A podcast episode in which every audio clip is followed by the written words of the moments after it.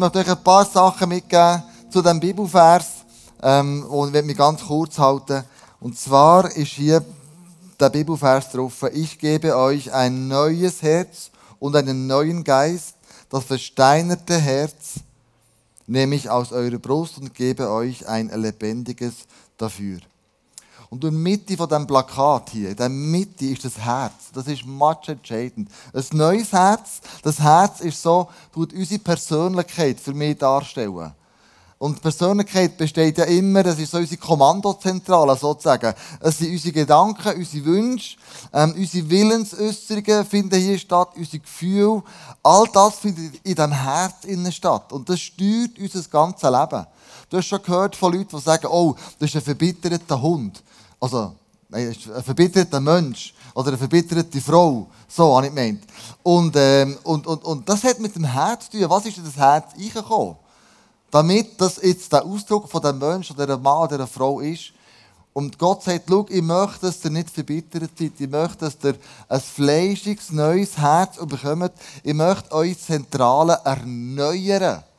Und vielleicht sagst du, ja, es ist schon erneuert. Aber ich glaube, wichtig ist, dass Gott in dem, dieser zentralen Einsatz genommen hat. Dass er dort drinnen, dort drinnen wohnt. Ähm, und ich glaube, dass das steinige Herz, was ist denn das? Das steinige Herz, das die Bibel davor redet, könnte sein, dass die Liebe von Gott rausgeflossen ist. Warum auch immer. Vielleicht kann es sein, dass du einen Kopfglauben hast bekommen. Du, du denkst nur noch, oder denkst, oder glaubst nur noch mit dem Kopf und das Herz ist einfach irgendwo. Oder die Glaube ist fundiert worden auf einem theoretischen Wissen ähm, und es ist keine Herzensangelegenheit geworden. Der Glaube ist maßgeblich eine Herzensangelegenheit. Und das Herz, das muss erweckt und erneuert werden, jeden Tag immer wieder neu. Und ein erwecktes Herz, glaube ich, macht sich auf die Suche nach Menschen, die Jesus noch nicht persönlich kennen. Ein erwecktes Herz macht sich auf die Suche nach dem, wo du merkst, andere Menschen haben das nicht. Die Liebesbeziehung zu Gott ist ein Herz, das schlägt, match entscheidend. Und ein steinendes Herz hat das vielleicht verloren. Die Lebendigkeit und das, was es braucht. Erweckung, sage ich ja immer wieder, fährt ja bei mir an, bei meinem Herz. Oder früher haben wir gesagt, Erweckung ist dort, du tust einen Kreis am Boden zeichnen und dann stehst du rein und wenn in diesem Kreis die Erweckung stattfindet, wie soll die Welt Erweckung erleben? Das fängt immer bei uns selber an. Wie erweckt bin ich, wie nach bin ich an dem, an dem Herzschlag von Gott dran. Und ich glaube, ein Merkmal von einem erweckten Herz ist Dankbarkeit. Ein dankbares Herz. Und haben wir das vorhin gemacht. Wir haben zurückgeschaut in das 2020. Was haben wir denn alles erlebt? Und wir hatten schwierige Zeiten, gehabt, logisch. Aber wir haben ja Umstände gehabt, wo man sagen kann, ich bin so dankbar für das und das und das und das. Und ich glaube, wenn wir nicht dankbar sind mehr, dann wird es zu einem steinigen Herz werden, das keiner von uns will. Und nicht nur das Herz will er erneuern, er will auch uns einen neuen Geist geben. Er will auch mit dem Heiligen Geist mit, dem Heiligen Geist mit uns zusammenarbeiten. Und darum finde ich das Plakat so genial.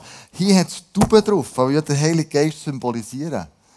Und da merke ich einfach John und, und Elena, was sich die alles überlegt haben, um das umzusetzen, erinnert mich immer wieder daran, das Plakat anschauen, für was ich eigentlich leben Was ist eigentlich das, was mein Herz wirklich dafür schlägt? Für Kinder, für Menschen, die Jesus noch nicht, die noch nicht ähm, Personen kennen. Was ist der Schwerpunkt für uns nächstes Jahr? Als allererstes, so die Sachen, die wir in diesem Jahr umsetzen wollen, im 21. Das ist so ein Team ähm. Wir wollen auf der Bühne zusammen predigen. Wir wollen mit dem mehr Kreativität eingeben, hier auf der Bühne. Wir möchten mehr Gedanken im Vorfeld zusammentragen und wir möchten jungen, begabten, potenziellen Preacher die Möglichkeit geben, mit anderen erfahrenen Hasen, mit mir zum Beispiel, ähm, können das lernen, das Handwerk.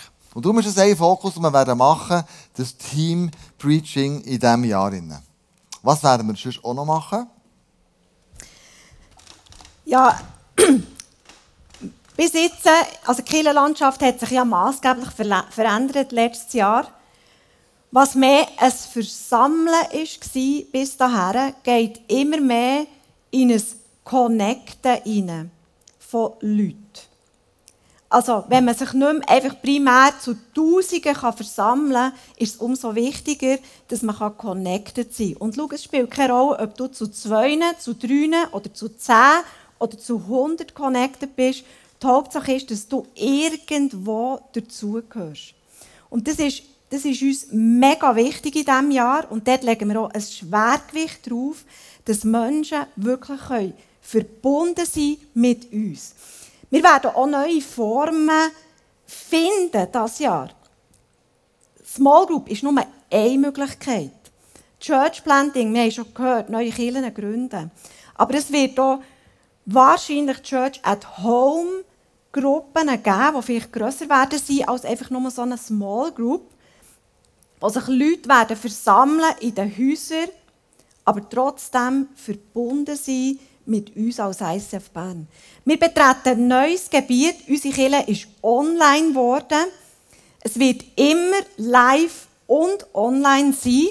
Und, und da werden wir einfach das Jahr einen Schritt weitergehen mit all diesen Möglichkeiten. Und mir begeistert einfach, dass das Reich Gottes nicht abhängig ist von Wänden, und es ist auch nicht abhängig von Landesgrenzen. Es ist nicht abhängig von Kantonsgrenzen.